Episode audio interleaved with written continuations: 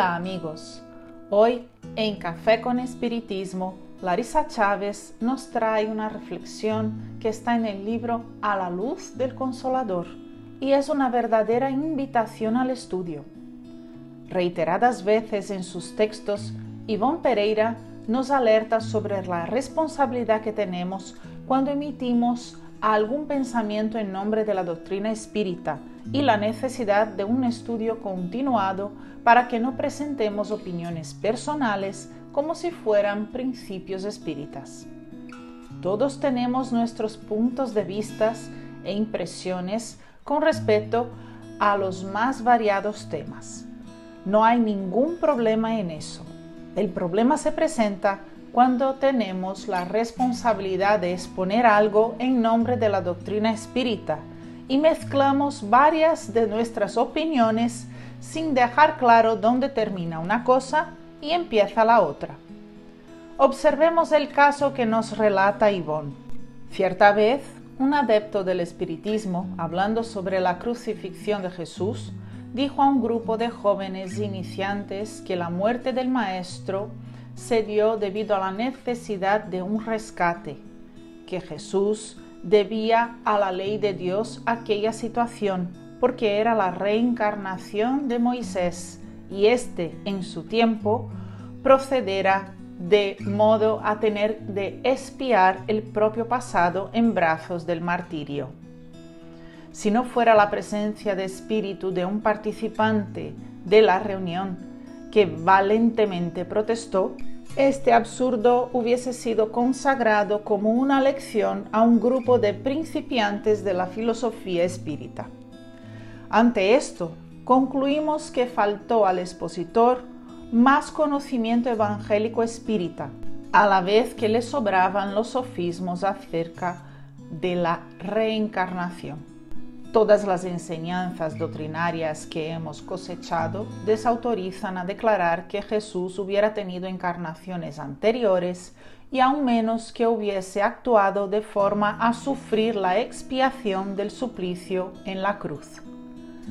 El adelantamiento espiritual de Jesús se pierde en la noche de los tiempos, según reza la revelación espírita auténtica, racional, además de lo que afirma el Evangelio.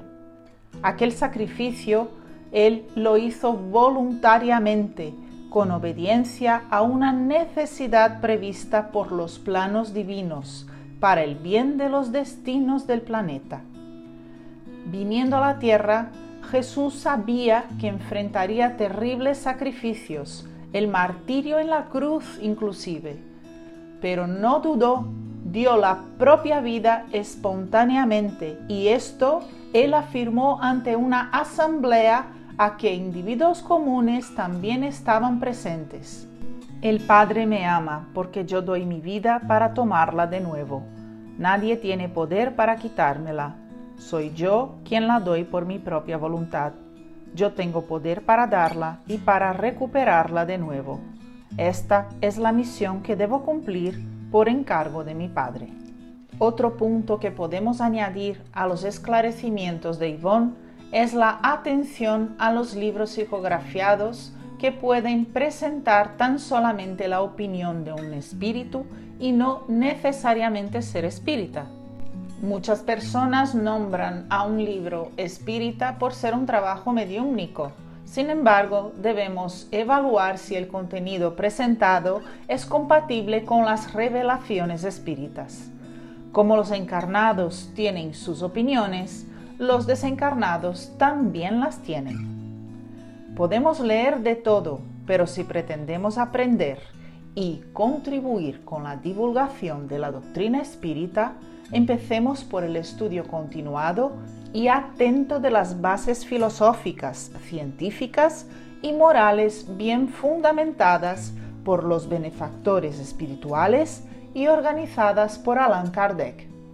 De ese modo, disminuiremos un poco el ruido de comunicación causado por nuestra poca comprensión en torno a verdades tan profundas.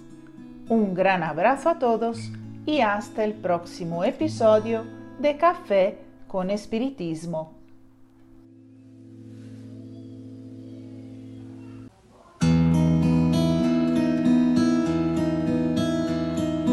thank